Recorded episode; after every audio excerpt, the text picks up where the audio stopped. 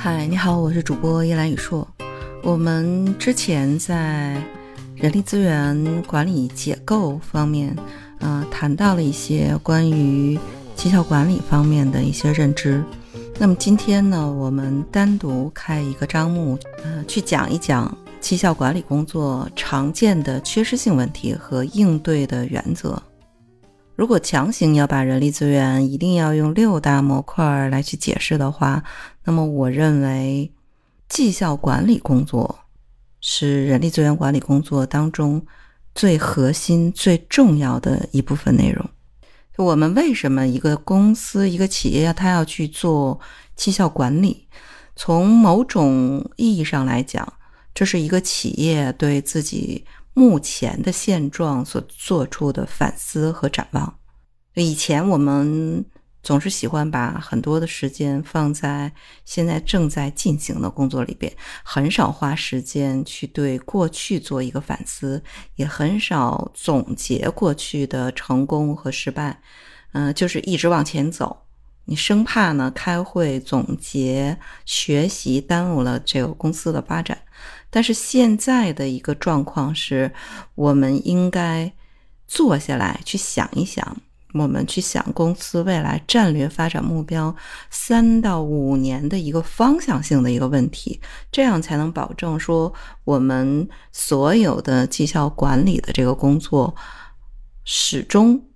是定位在做正确的事儿，而不是仅仅是把我目前的工作做正确。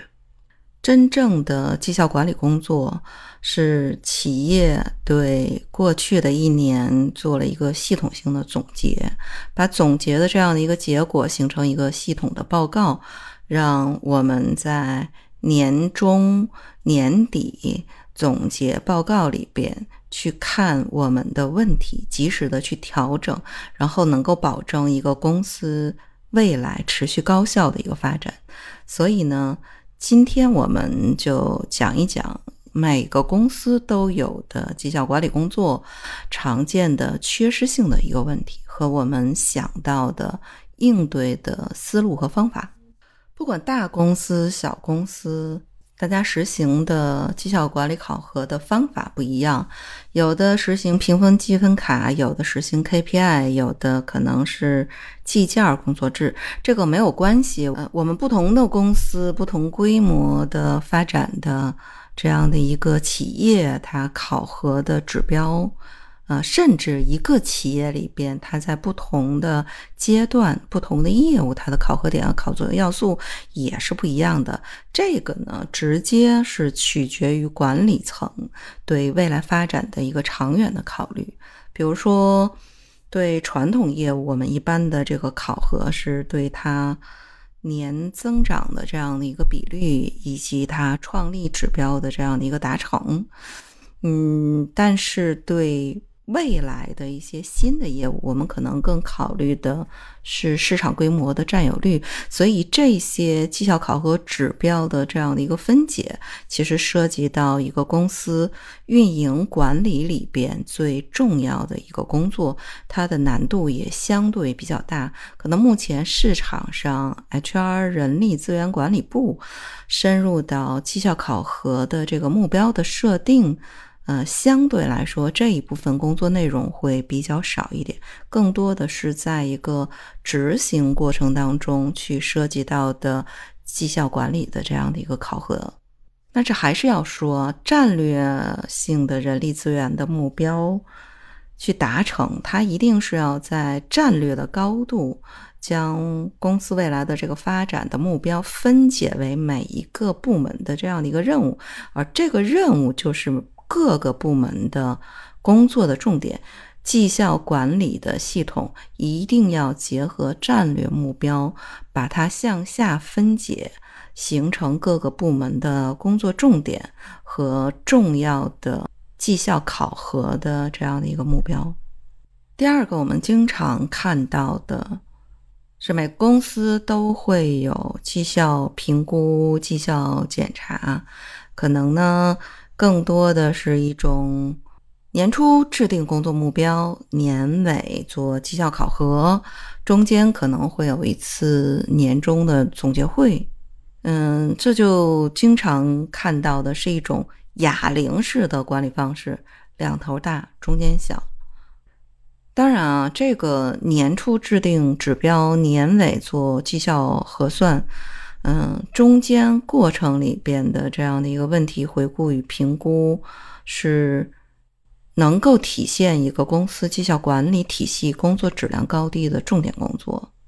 如果仅仅是以自然年度为单位的这样的一个回顾的话，它不利于我们中间过程阶段性的这样的一个思考和及时的去纠偏。而且，我觉得现在目前我们。技术上的支撑已经完全的具备，包括每个公司内部的信息管理系统的建立，包括我们各项获取数据的信息的通道也非常的畅通。那么每个月能够作为一个时间节点的考核，是可以做到实时有效的。那么。能不能去做一个高频度、实时的常态化的工作的回馈，把每个月的绩效考核用起来？这个是我们常见的绩效考核管理工作当中常见的一种缺失。因为你会看到，可能关于员工个人的月绩效考核是一直在坚持进行的，但是。针对一个部门级的绩效考核目标的这样的一个总结和回顾，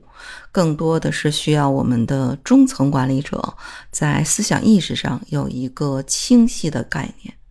我们为什么要去做绩效的评估和检查？它是为了让我们的工作发展的这个方向一直停留在一个正确的方向上面。那么第三个呢，最主要的、最重要的、严重的缺失是缺乏过程当中的绩效沟通，因为我们平时没有这样的一个绩效沟通的过程、环境、平台，最终造成的一个结果就是企业里面非常非常高的一种对立的情绪。甚至我们在正常的人员优化的过程当中，暴露出来我们中基层管理里边绩效沟通严重匮乏所带来的这种矛盾升级，这个其实都是我们整个的绩效管理系统里边最重要的一环——绩效沟通面谈缺失的必然的结果。当然，这个里边呢，一种是。企业的高层不能够及时的给员工有一个合理的回馈，那这个不断的在员工层面上积累了很多的抱怨，但最直接冲击的是中基层的这样的一个领导。那这些问题呢，可能中基层的领导反映到上面去，又很容易呢被企业的管理层直接挡回来。又变成了一种对中基层管理干部工作不到位的一种指责。那么在这个过程当中，可能我们要区别的对待绩效管理沟通里边我们遇到的这样的一个问题：高层管理团队和基层员工对于困难的定义和理解是不一样的。